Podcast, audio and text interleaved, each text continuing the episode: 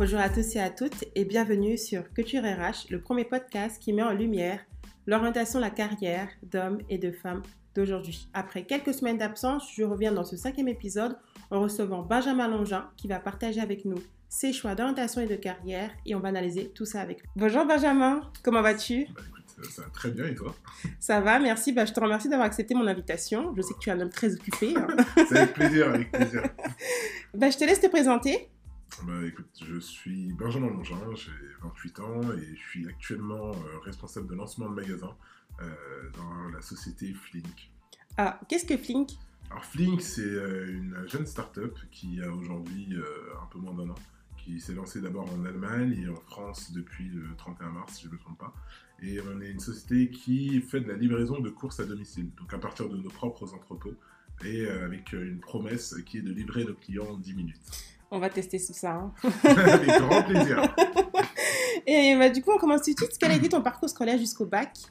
Alors, mon parcours scolaire jusqu'au bac. Il est assez classique. J'ai fait, euh, bah, fait un collège, enfin, un collège normal. J'ai redoublé ma troisième.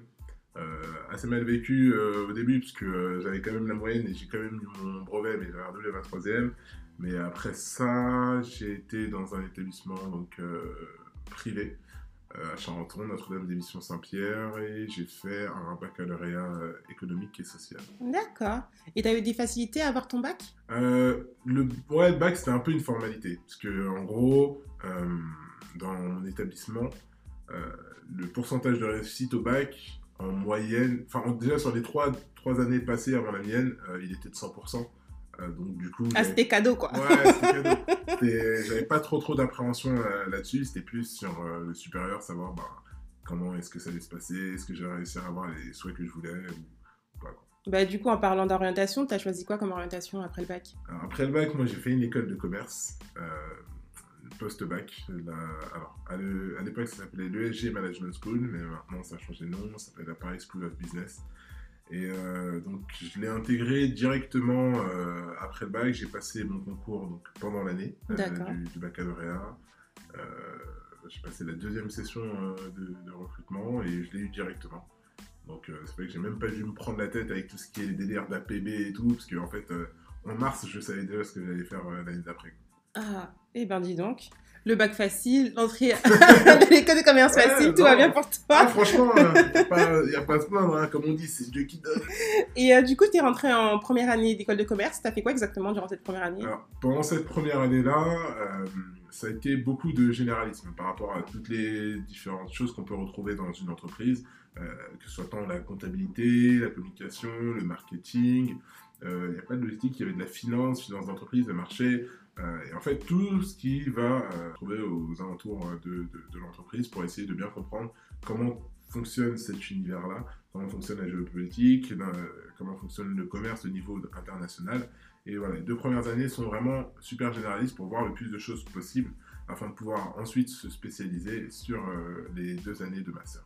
Et du coup, tu as pris quoi comme spécialité? J'ai pris une spécialité en achat et supply chain à partir du master 1 et euh, donc euh, diplômé ensuite en 2017 euh, de mon master en achat supply. Et tout ça, c'est en alternance ou seulement en, initial Alors, ça a été en, initial les trois premières années. Donc, deux premières années sur le campus à Paris, troisième année en échange, et ensuite stage, même pas Master 1, c'était un stage, c'était même pas une alternance, et alternance seulement l'année du Master 2. D'accord. Et euh, du coup, ton échange, ça s'est passé comment? C'était où surtout? Alors, je suis parti aux États-Unis, euh, dans une université euh, dans l'Illinois, donc pas très loin de Chicago, à Decatur. L'université s'appelait Millikin, Millikin, Millikin University. C'était dans la pampa américaine, c'était blindé de champs autour et tout. Voilà, j'ai passé mon année là-bas. Et ça s'est bien passé? Franchement, c'était génial. C'était génial. si c'était à refaire, je le referais. La seule chose qu'il y a à savoir, c'est qu'il fait froid.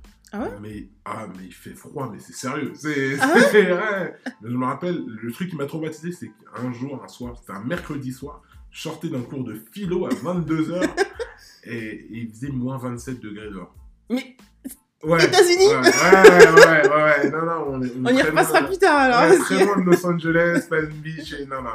Mais sinon, au-delà de ça, expérience euh, géniale, puisque en cours avec des Américains, euh, donc totalement intégré avec eux sur leur parcours, avec les cours, enfin et tout ça. Mais t'étais bilingue J'étais pas bilingue. Ah, J'étais pas bilingue, je suis toujours pas bilingue, euh, mais je parlais déjà Très pas bien. mal euh, anglais. ouais. Euh, mais quand je suis arrivé, je me sentais quand même à la rue. En vrai, Ah il y bah a toujours un gap entre la série Netflix et, et genre suivre un cours Ouais, d'économie avec plein de détails et de vocabulaire que t'as pas du tout. Ouais. Mais, mais ça a été au fur et à mesure. Donc, non, franchement, expérience top. Euh, en plus, j'ai joué au football américain là-bas, donc euh, intégré Ah dans l'équipe universitaire et tout. Donc, non, vraiment, euh, si c'était à refaire, je le referais euh, sans faute. Et c'était pas trop dur de revenir du coup?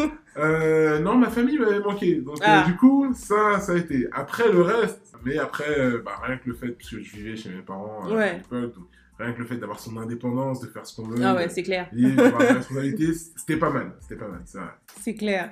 Euh, mais du coup, qu'est-ce que tu en retiens aujourd'hui ben, de ton parcours scolaire déjà? De mon parcours scolaire, euh, je, je- je retiens que ce qu'on planifie au début, c'est pas forcément ce que ça donnera après. Et qu'est-ce que tu avais que- planifié?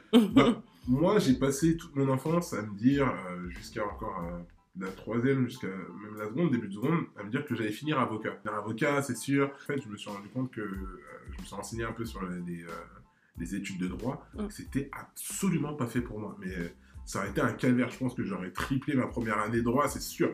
Parce que euh, il y a beaucoup de bachotage, beaucoup d'apprentissage par cœur. Et je déteste ça, au plus haut point. Je, je, Ah bah du pas. coup, tu as bien fait de t'orienter ouais, vers cette ouais, voie. j'ai- vraiment bien fait et euh, au final, euh, en seconde, j'ai découvert ben, la SES, euh, Sciences économiques et sociales, et je suis tombé amoureux de la matière. D'accord. J'ai surkiffé. Euh, J'avais un professeur, Monsieur Frédéric Farah, donc euh, diplômé de sciences politiques, qui était euh, notre prof, et euh, ouais, tout ce qu'il nous a inculqué, enfin, j'ai kiffé. Tu te rappelles encore aujourd'hui? Ouais, ouais, vraiment. J'ai adoré. et, euh, c'est ça qui a fait que je me suis dit, ouais, le commerce, euh, finalement, je vais m'y intéresser, tu vois. Ouais. Et, donc, ouais, au début, je savais pas du tout que j'allais m'orienter comme ça. Mais euh, au fur et à mesure des années, ben, à force de découvrir de nouvelles matières, de découvrir de nouvelles choses et tout. Ouais, ben, tu affines ton, ton jugement et ton ouais. orientation. D'accord. Quel est le premier poste que tu as euh, occupé à la suite de, de ton diplôme? Alors, à la suite de l'obtention de mon diplôme, je suis rentré en cabinet de conseil euh, en système d'information. D'accord. Euh, donc je bossais, alors de base c'était pour bosser sur SAP, mais je suis rentré sur une mission euh, sur le déploiement d'une solution financière qui servait à établir des devis complexes, intégrant euh, les aspects costing et pricing euh, de- des- des devis. C'était une mission qui était chez Thales, quand même, euh, communication et sécurité. Il s'agissait de les aider à déployer un logiciel euh, en interne, donc tant sur la partie paramétrage de l'outil, un peu plus dur, en partenariat avec les développeurs de la solution, mais aussi euh, sur la partie euh, plus soft, donc savoir quel est- allait être le plan de déploiement, établir les supports de formation et euh, dispenser ces différentes formations aussi euh, auprès des différentes équipes. Et ça t'a plu? Alors ça m'a beaucoup plu, mais après une énorme pression euh, que j'ai eue par rapport euh, à ce poste-là, euh, parce que c'était une grosse quantité de travail, c'était un outil que je connaissais pas, c'était un premier emploi après l'école, et euh, donc ouais, je, je bossais comme un dingue, euh, même le week-end, enfin là tu es consultant, donc en fait, on- ce qui compte c'est le résultat. Ouais. C'est tout ce qui compte. Donc le moyen, on, on s'en fiche un petit peu, il faut juste du résultat, on veut juste que ça se passe bien et que ça se passe quoi. Donc euh, si tu arrives à tout faire en une heure, bah, c'est génial, t'es payé pareil. Mais par contre, si ça doit te prendre 20 heures dans ta journée, bah, tu as, fait 20 heures dans ta journée. Quoi. Donc euh, beaucoup de pression, beaucoup de taf, euh, mais très très très formateur. Ah, j'imagine, j'imagine. T'étais euh, supervisé ou t'étais en autonomie? Euh, sur cette mission, j'étais en autonomie. Alors, il y avait un responsable euh, donc, euh, opérationnel qui était là au-dessus de moi, mais en réalité, c'était pas un technicien, donc il connaissait certaines choses par rapport aux, aux directives de Thales, qui leur été propre, mais sur la solution même, j'étais un peu en autonomie. Donc, moi, j'avais quelqu'un en interne qui, euh, toutefois, euh, enfin, dans ma boîte, qui euh, me, me drivait et savait m'aiguiller sur certaines choses, mais trois quarts des informations, c'était moi qui devais aller les chercher euh, en- rentrer en contact avec euh, les développeurs, avec euh, les différents supports qui pouvaient exister du côté tech pour pouvoir ensuite les implémenter moi chez le client Thales. D'accord. Et comment tu t'es retrouvé chez Flink? Par hasard, parce que, enfin, par hasard. Oui non, j'ai un peu poussé. Euh, alors déjà, il faut savoir que je m'attendais absolument pas. Genre, il y a six mois, je savais pas que j'allais finir à ce poste-là, et aujourd'hui, je suis plus qu'épanoui. Donc, euh, vraiment, quand je dis de pas rester figé sur une idée, Ouais. j'aurais jamais imaginé ça. Comment je me suis retrouvé chez Flink Euh, J'avais arrêté de bosser en système d'information. Donc je bossais dans- pour une boîte automobile et en fait ça, ça a fini par me saouler et je voulais autre chose. Donc j'avais arrêté, donc je commençais à chercher, à chercher du taf et tout. Et après un long moment, en fait, mon cousin est rentré chez Flink, lui, en tant que responsable de tout ce qui est la partie des, riders, ce qu'on appelle nos livreurs, et les préparateurs de commandes, et tout ce qui est de l'onboarding. Et en fait, il, recherchait des gens. Donc, c'est la boîte, comme je l'ai dit, la boîte s'est lancée en, fin mars, donc en avril. Donc, euh, c'était partir du recrutement. J'ai vu que le projet était hyper intéressant. Ils avaient déjà fait une levée de 52 millions. Enfin, ils allaient faire une levée de 52 millions. Je me suis dit, ouais, franchement, moi, j'y crois au projet. Mm. J'ai regardé les postes, il n'y avait rien qui m'intéressait. Rien. Donc, je laisse passer une semaine. Donc, je vois avec lui, je lui demande, vas-y, essaye de faire glisser mon CV ouais, peu importe le poste, s'il y a un besoin, moi je suis prêt. Et en fait, le lendemain, ils m'ont rappelé, ils venaient d'avoir un besoin sur tout ce qui était l'ouverture des magasins, parce qu'ils se sont rendus compte qu'en fait, il fallait vraiment quelqu'un pour pouvoir chapeauter ça. Et donc, euh, bah, j'ai passé l'entretien. J'ai envoyé mon, CV jeudi. Euh, jeudi soir, on me contacte. Entretien le vendredi, entre deux rayons, debout, ça dure 10 minutes. Enfin, c'était le bordel, parce que c'était en plein montage de magasin. Donc, vraiment, la start-up, dans les tout débuts. Euh, Samedi, on fait la propale. Dimanche, j'accepte. Lundi, je commence. Waouh! Express!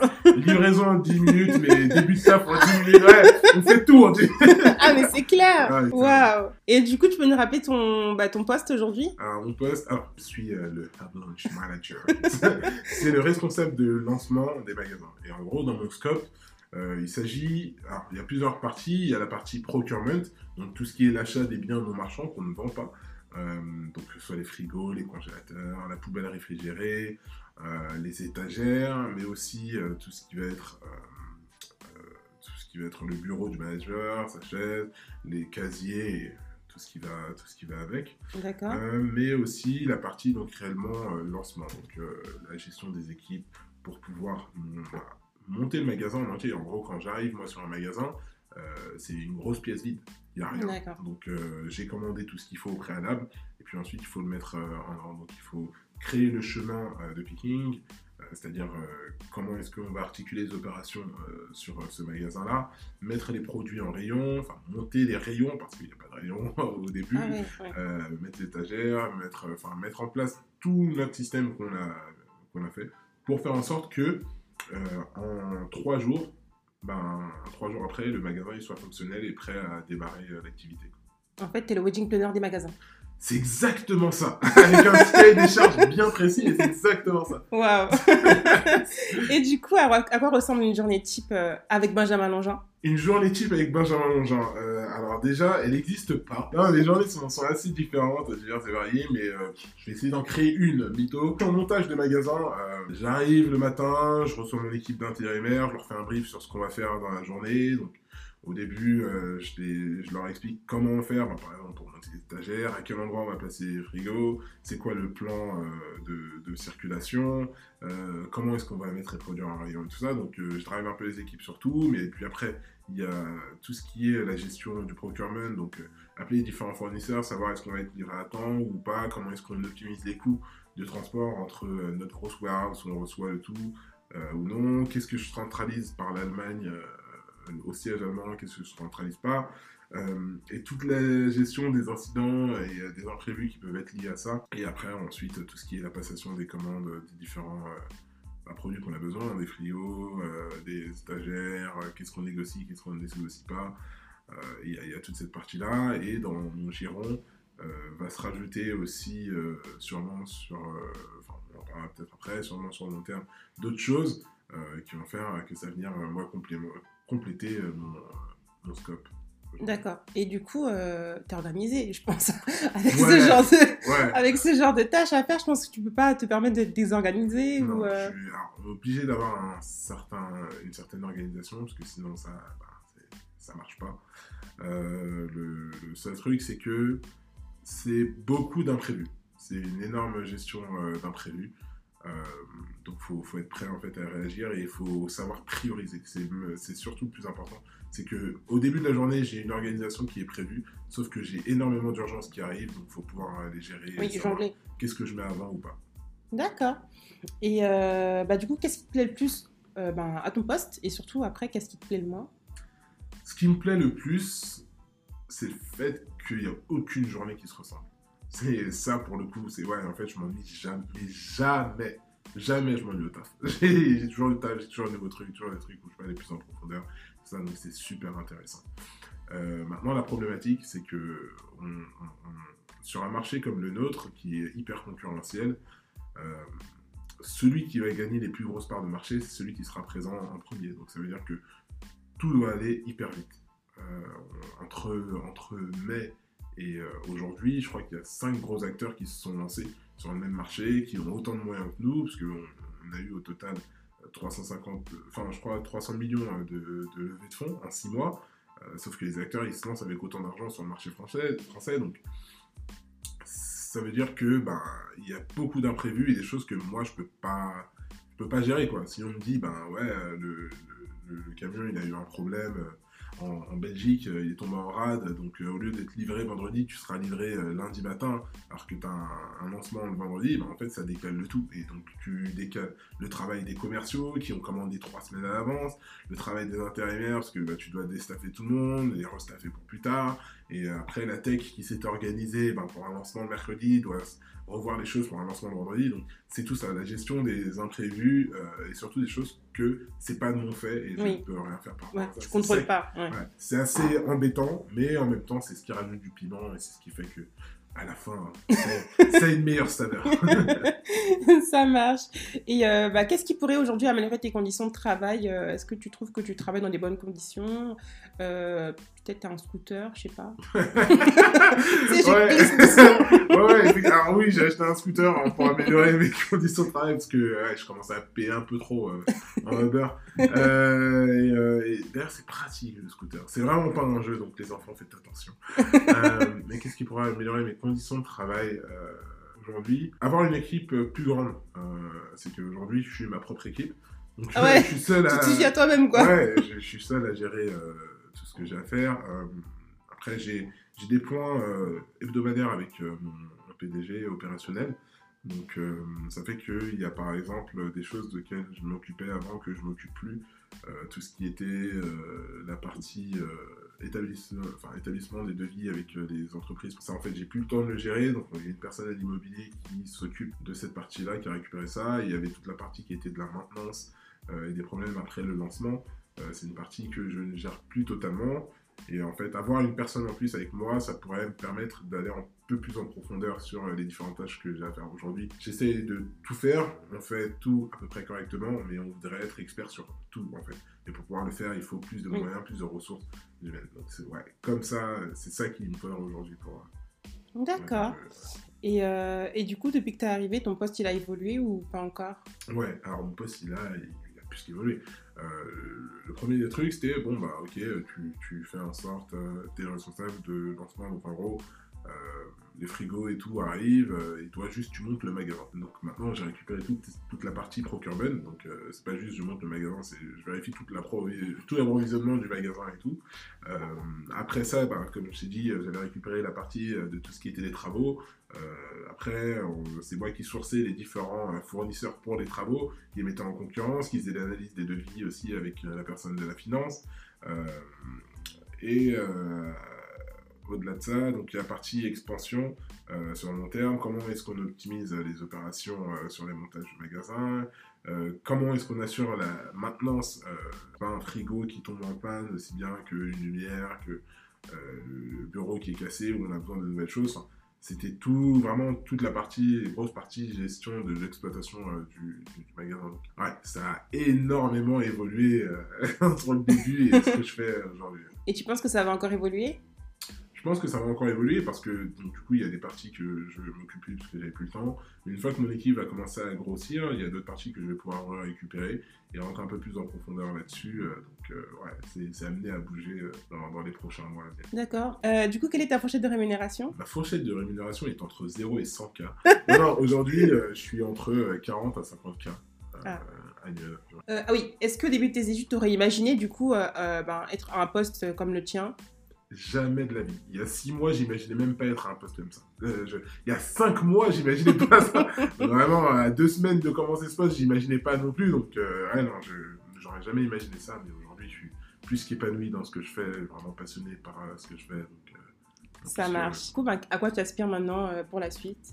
Ah, pour la suite, bah, j'aspire déjà à développer un peu plus mon poste, donc pas juste responsable de lancement des magasins, mais être. Alors, je sais pas vraiment ça va être quoi l'intitulé de mon poste, mais donc récupérer toute la partie, aussi bien amont de, du lancement d'un magasin, donc pas forcément la partie immobilière, donc recherche de locaux, mais vraiment la partie travaux et tout ça, que la partie aval, donc la maintenance et l'optimisation au niveau des besoins des sites et tout ce qui est opérationnel donc sur toute la chaîne. Quoi un peu un genre de responsable supply chain, mais euh, ops. Ops, ça veut dire On n'est pas tous bilingues ici. Hein. c'est vraiment un langage euh, start-up, mais ah, ops, c'est euh, les opérations. Donc l'opération, c'est tout ce qui est bah, opérationnel sur le terrain.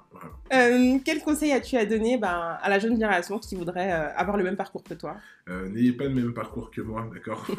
Faites chacun votre truc. Non, non, en vrai, c'est de pas de pas trop se figer. Donc moi, comme je vous ai dit, hein, j'avais euh, de, de, devenir avocat.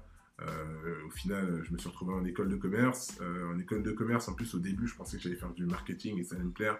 Au final, je me suis tourné vers l'achat et la supply pour ensuite faire du système d'info, toujours proche de la supply, puisque L'achat, j'aimais bien, mais pour moi, les acheteurs, c'est des voleurs.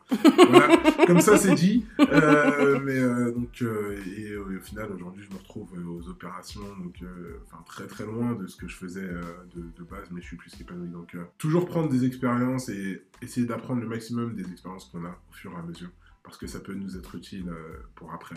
Et en fait, rester ouvert aux différentes opportunités qui peuvent. Euh, D'accord, et avoir des contacts. Voilà, avoir des contacts, c'est très bien. Faites du réseautage, les amis. Ça marche. Bon, bah, merci beaucoup, Benjamin, d'être venu euh, bah, à, ma rencontre, à ma rencontre, à ma rencontre sur Culture RH. Voilà, c'est déjà la fin de ce cinquième épisode. Je vous donne rendez-vous dans deux semaines pour l'épisode 6. En attendant, prenez grand soin de vous.